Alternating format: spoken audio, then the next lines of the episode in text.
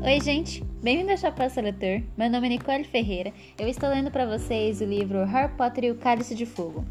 Este é o capítulo 36 chamado o 37 chamado O Começo. Quando relembrou os acontecimentos, mesmo um mês depois, Harry descobriu que havia pouco a se lembrar dos dias que se sucederam. Era como se ele tivesse passado por coisas em excesso para saber para poder absorver mais alguma. As lembranças que guardará eram muito dolorosas. A pior talvez tivesse sido o encontro com os de Gore, que ocorreu na manhã seguinte.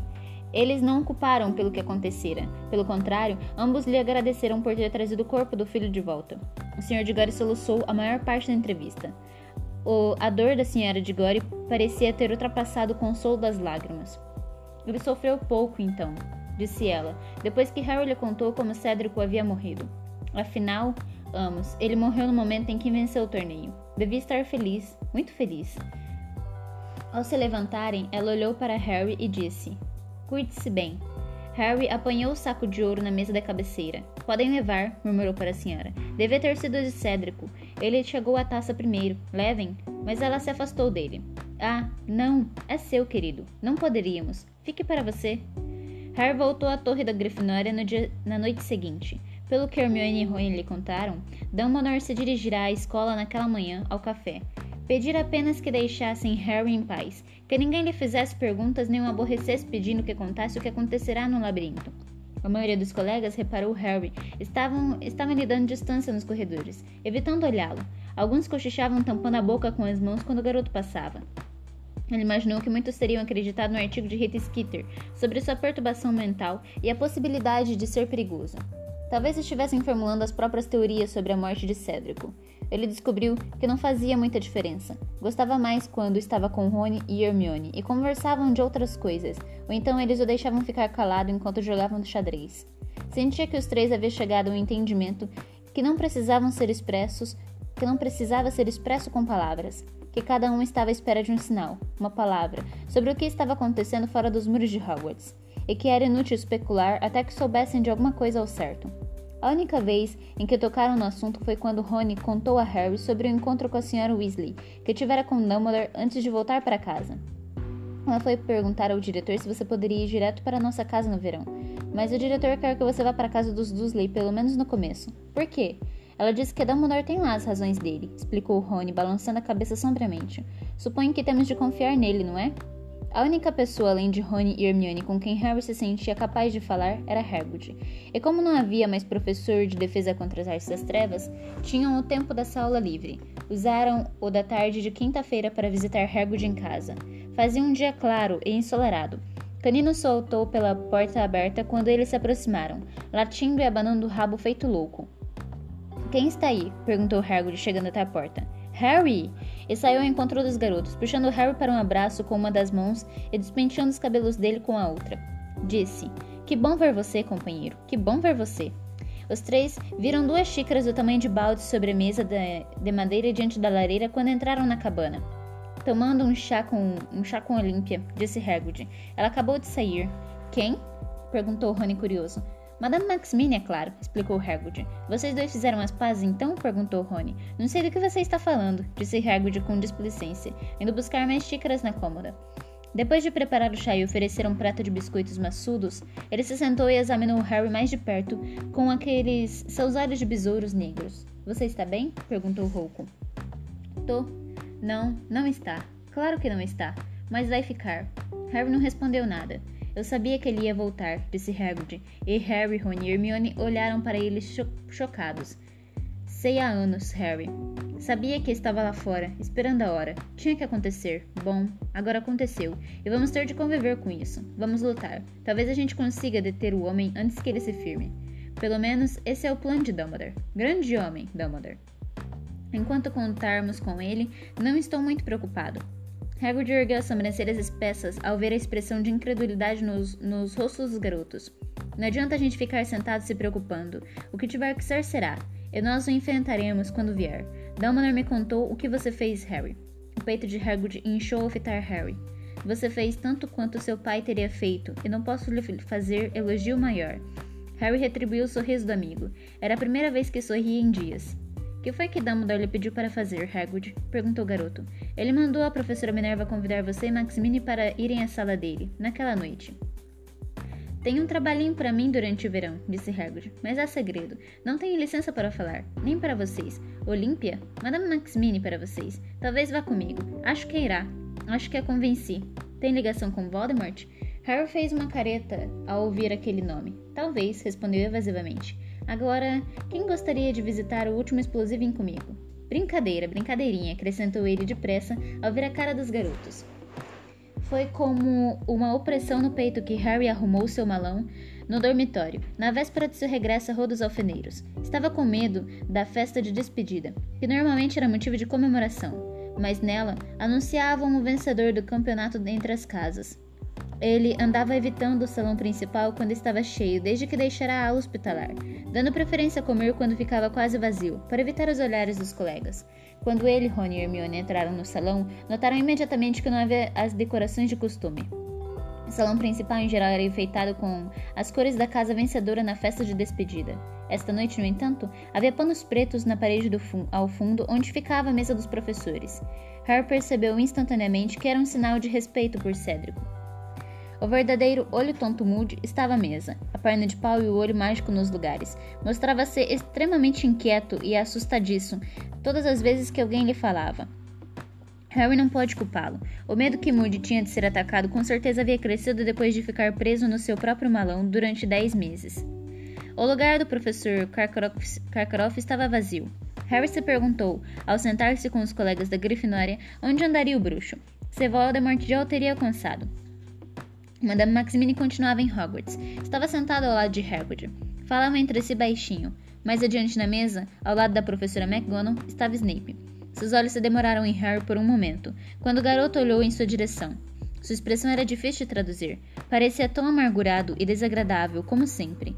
Harry continuou a observá-lo, muito depois do professor ter desviado o olhar. O que será que Snape fizera por ordem de Dumbledore na noite em que Voldemort ressurgira? E por quê? Porque Dumbledore tinha tanta convicção de que Snape estava realmente do lado deles. Espionará para eles, dissera Dumbledore na penseira. Snape espionará Voldemort correndo grandes riscos pessoais. Seria essa a tarefa que retomará? Teria feito contato com os comensais da morte? Talvez? Fingirá que jamais se passará realmente por, para o lado de Dumbledore, que estivera a exemplo do próprio Voldemort aguardando sua hora? As indagações de Harry foram interrompidas pelo professor Dumbledore, que se levantou à mesa dos professores. O salão principal, que por sinal tinha estado menos barulhento do que, de, do que costumava ser em uma festa de despedida, ficou muito silencioso. O fim, disse Dumbledore olhando para todos, de mais um ano.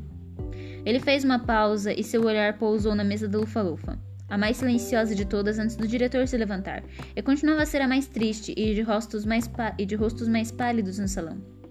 Há muita coisa que eu gostaria de dizer a todos vocês esta noite, mas, primeiro, quero lembrar a perda de uma excelente pessoa que deveria estar sentada aqui. Ele fez um gesto em direção à mesa da Lufa-Lufa. Festejando conosco. Eu gostaria que todos os presentes, por favor, se levantassem e fizessem um brinde a Cédrico de Gore. Todos obedeceram. Os bancos se arrastaram e os alunos no salão se levantaram e ergueram seus cálices. Ouviu-se um eco uníssono, alto e grave, ressonante. Cédrico de Gore. De relance, Harry viu Cho entre os colegas. Havia lágrimas silenciosas correndo pelo seu rosto. Ele baixou os olhos para a própria mesa quando todos tornaram a se sentar. Cédrico era o aluno que exemplificava muitas das qualidades que distinguem a casa da Lufa-Lufa, continuou Dumbledore. Era um amigo bom e leal, uma pessoa aplicada, valorizava o jogo limpo. Sua morte afetou a todos vocês, que vocês o conhecessem bem ou não. Portanto, creio que vocês têm o direito de saber exatamente como aconteceu. Harry ergueu a cabeça e encarou Dumbledore. Cedric Diggory foi morto por Lord Voldemort. Um murmúrio de pânico varreu o salão principal. As pessoas olharam para Dumbledore incrédulas, horrorizadas. Ele parecia perfeitamente calmo ao observar os presentes, até pararem de murmurar. O ministro da magia, continuou Dumbledore, não quero que eu lhes, lhes diga isso. É possível que alguns pais se horrorizem como, com o que acabo de fazer ou porque não acreditam que Lord Voldemort tenha ressurgido, ou porque acham que eu não deva lhes informar isto por serem demasiado jovens. Creio, no entanto, que a verdade é, em geral, preferível às mentiras, e qualquer tentativa de fingir que Cédrico de morreu em consequência de um acidente ou de algum erro que cometeu é um insulto à sua memória. Atordoados e temerosos, cada rosto no salão voltava-se para Dumbledore. Agora, ou quase todos. Na mesa da Sonserina, Harry viu Draco Malfoy cochichar alguma coisa para Grabo e Goyle. O garoto sentiu no estômago um espasmo, nauseante e quente de raiva. Forçou-se a olhar para Dumbledore.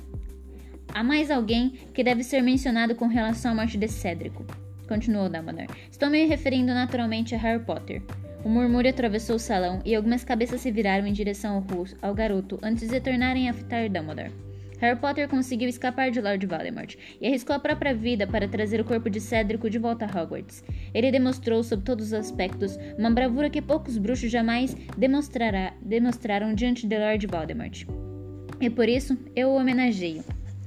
Dumbledore virou-se solenemente para Harry, ergueu a taça mais uma vez. Quase todos os presentes no salão seguiram seu exemplo e murmuraram seu nome, conforme tinham murmurado o de Cédrico, e beberam em sua homenagem mas por uma brecha entre os que estavam de pé, Harry viu que Malfoy, Grubble e Goyle e muitos alunos da Sonserina, num gesto de desafio, tinham permanecido sentados, os cálices intocados. Dumbledore, que afinal de contas não possuía olhos mágicos, não os viu. Quando todos se sentaram mais uma vez, o diretor continuou. O objetivo do torneio tribruxo era aprofundar e promover entendimento no mundo mágico. À luz do que aconteceu, o ressurgimento de Lord Voldemort, esses laços se tornaram mais importantes do que nunca. O olhar do diretor foi de Madame Maximine e Hagrid a Fleur Delacour e seus colegas de Belks Baton, daí para Krum e os alunos de Durmstrang à mesa da Sonserina. Krum, Harry observou, parecia preocupado, quase temeroso, como se esperasse Dumbledore dizer alguma coisa desagradável. Cada convidado neste salão, disse o diretor, seu olhar se demorou nos alunos de Durmstrang. Será bem-vindo se algum dia quiser voltar para cá.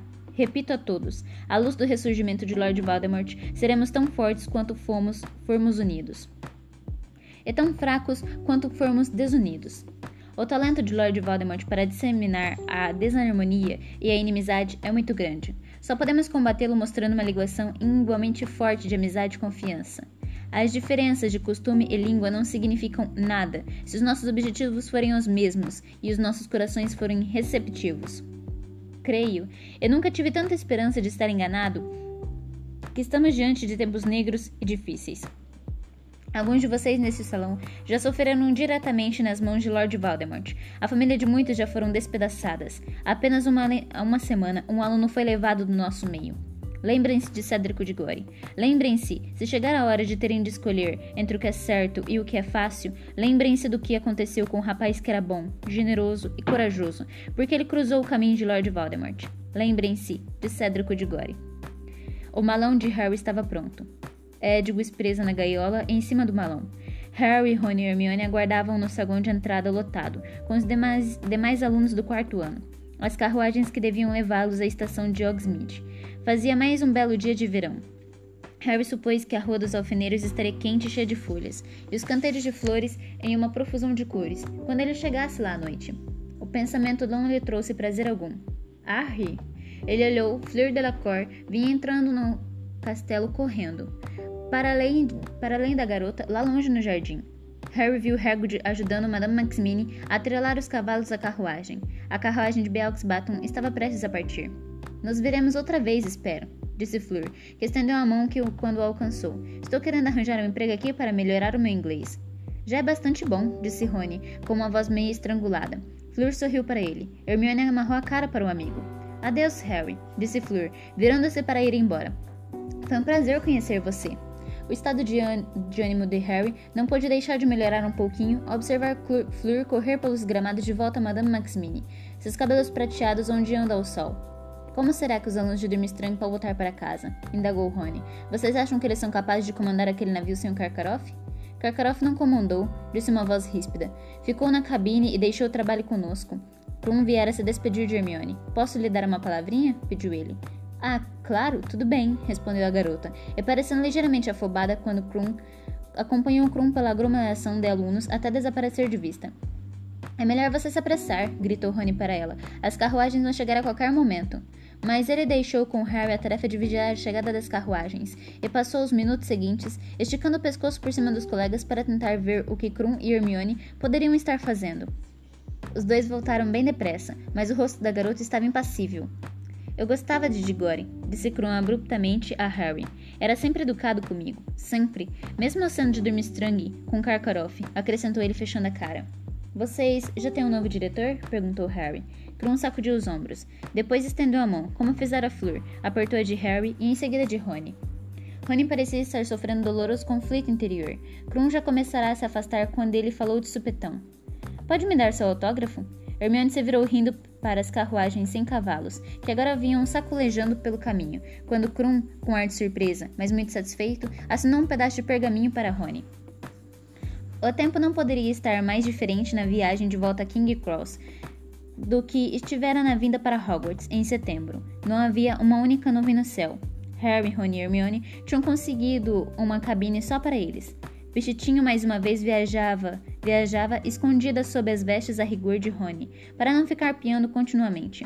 Edgo cochilava, a cabeça debaixo da asa. E Bichinto se enroscará em um lugar vazio como uma grande almofada peluda cor de gengibre. Harry, Rony e Hermione conversaram mais, conversaram mais longa e livremente do que havia feito durante toda a semana, enquanto o trem os levava para o sul. Harry teve a impressão de que o discurso de Dumbledore na festa de despedida de alguma forma o desbloqueará. Tornaram-se tornará-se menos doloroso para ele falar sobre o que acontecera. Os amigos somente interromperam a conversa sobre as medidas que Dumbledore poderia estar tomando naquele instante para deter Voldemort quando o carrinho de comida chegou. Ao voltar do carrinho, Hermione guardou o troco na mochila e apanhou um exemplar do Profeta Diário que levava ali. Harry olhou para o jornal, pouco seguro se realmente gostaria de saber o que dizia. Mas Hermione, vendo o olhar, disse calmamente: Não tem nada aqui. Pode ver por você mesmo. Não tem nada aqui. Estive verificando todos os dias. Só uma pequena notícia no dia seguinte, a terceira tarefa, dizendo que você ganhou o torneio. O jornal sequer mencionou Cédrico. Nenhum comentário sobre nada. Se vocês me perguntarem, acho que Fudge está obrigando o jornal a se calar. Ele jamais faria Rita se calar, disse Harry. Não sobre uma história dessas. Ah, Rita não tem escrito nada desde a terceira tarefa, disse Hermione com uma voz estranhamente contida. Aliás, acrescentou agora com a voz ligeiramente extremo, ligeiramente trêmula. Rita Skeeter não vai escrever nadinha por algum tempo. A não ser que eu queira, a não ser que queira que eu ponha a boca num trombone sobre ela. Do que é que você está falando? perguntou Rony. Descobri como é que ela fazia para escutar conversas particulares, já que estava proibida de entrar nos terrenos da escola, explicou a garota depressa. Harry teve a impressão de que Hermione andava há dias doidinha para contar a eles, mas se contivera por conta de tudo o mais tudo mais que havia acontecido. Como é que ela fazia? perguntou Harry na mesma hora. Como foi que você descobriu? perguntou Rony, olhando admirado para a amiga. Bom, na realidade foi você, Harry, quem me deu a ideia. Eu? exclamou Harry perplexo. perplexo. Como? Grampo, disse a garota satisfeita. Mas você disse que não funcionava. Ah, não um grampo eletrônico, não. Sabe, Rita Skeeter, a voz de Hermione estremeceu de silêncio, silencioso triunfo. É um anímago clandestino. Ela pode se transformar. Hermione tirou um frasco lacrado de dentro da mochila. Em besouro. Você está brincando, exclamou Rony. Você não. Ela não está. Ah, está, respondeu Hermione com ar de felicidade, mostrando o frasco para os amigos. Dentro havia uns gravetos e folhas e um grande besouro e um grande e gordo besouro. Nunca! Você está brincando, sussurrou Rony, erguendo o frasco à altura dos olhos. Não, não estou, disse Hermione com um largo sorriso. Apanhei-a no peitoril da janela da enfermaria. Olhe com atenção e você vai notar as marcas em volta das antenas, exatamente iguais à daqueles óculos horrorosos que ela usa. Harry olhou e viu que a garota tinha razão, e ele também se lembrou de uma coisa. Havia um besouro em cima da estátua na noite em que ouvimos Hagrid falando com Madame Maximine sobre a mãe dele. Exatamente, confirmou Hermione. E Victor tirou um besouro dos meus cabelos quando estávamos conversando na beira do lago.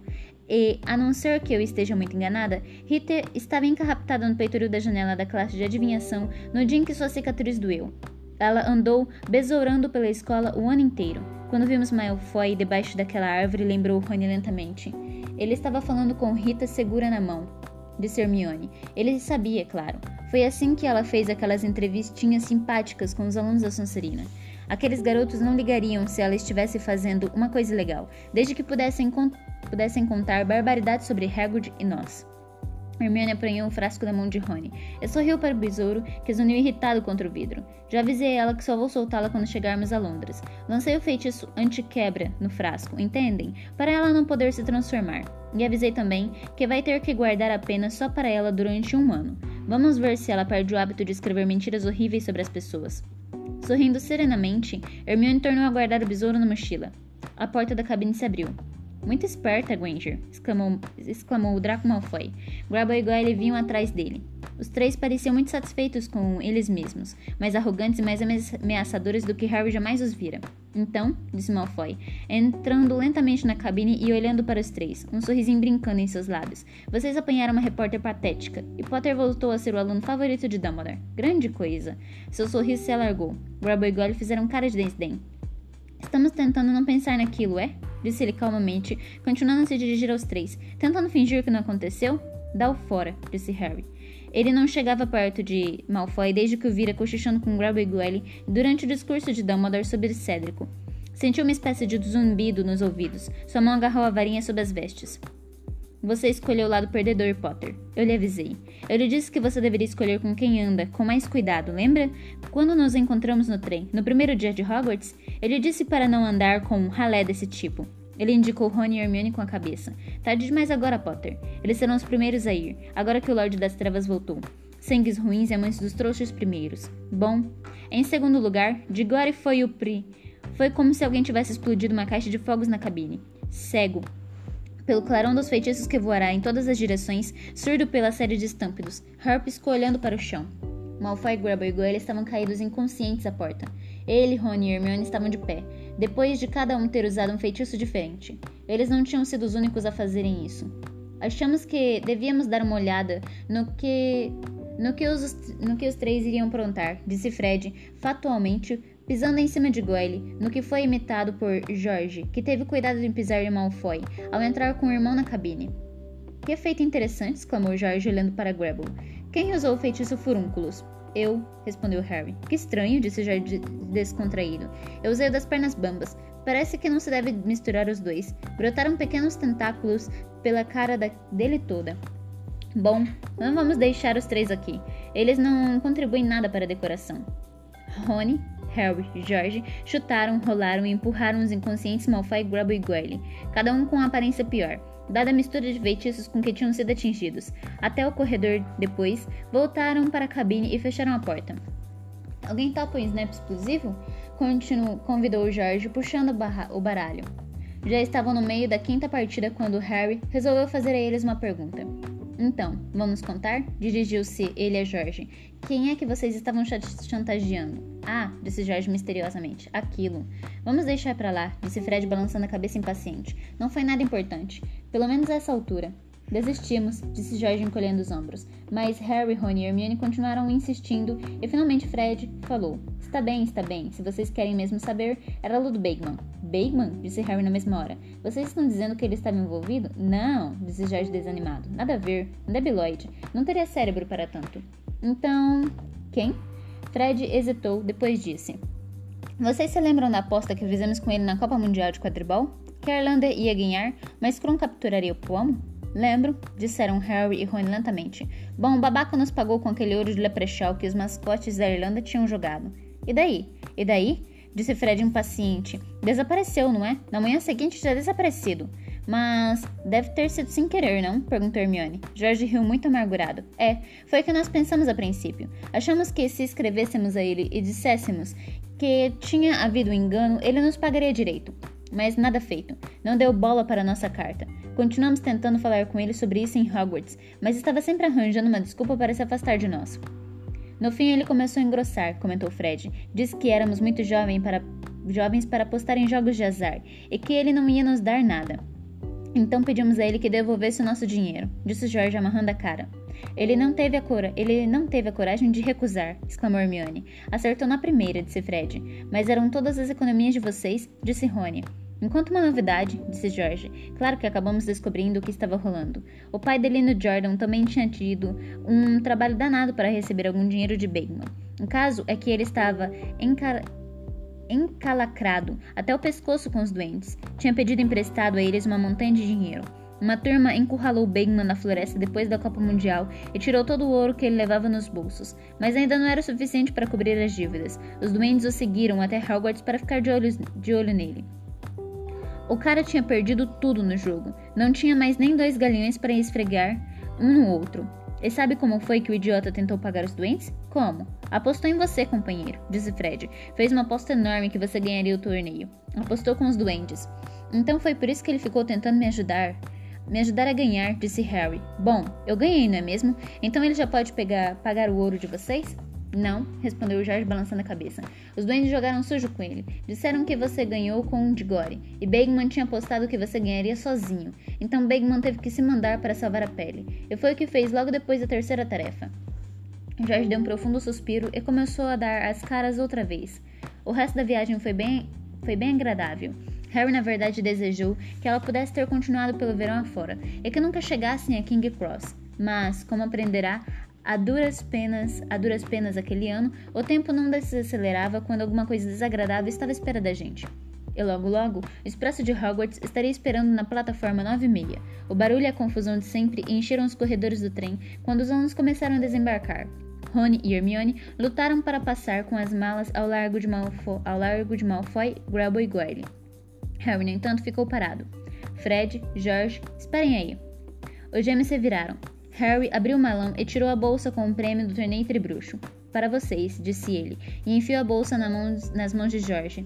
Que? exclamou Fred, aparvalhado. Para vocês, repetiu Harry com firmeza. Eu não quero. Você pirou, disse George, tentando empurrar a bolsa de volta para o garoto. Não, não pirei. Fiquem com ele e continuem inventando. É para a loja de logros. Ele pirou, disse George com assombro na voz. Escutem, disse Harry decidido. Se vocês não aceitarem, eu vou jogar fora. Não quero ouro e não preciso dele. Mas dar umas boas gargalhadas bem que ajudaria. Tenho a impressão de que vamos precisar delas, mais do que de costume, e não vai demorar muito. Harry, disse George sem muita convicção, pesando a bolsa de dinheiro nas mãos. Deve ter uns mil galeões aqui. Tem, disse Harry sorrindo. Pense em quantos cremes de canário vão poder fabricar. Os gêmeos ficaram olhando para ele. Só não contem a sua mãe onde arranjaram ouro. Embora pensando bem, ela talvez não esteja mais querendo tanto que vocês. Não esteja mais querendo tanto que vocês entrem para o ministério. Harry, começou Fred, mas o garoto empunhou a varinha. Orem, disse em tom de quem não admite contestação. Ou levam, ou azaro vocês.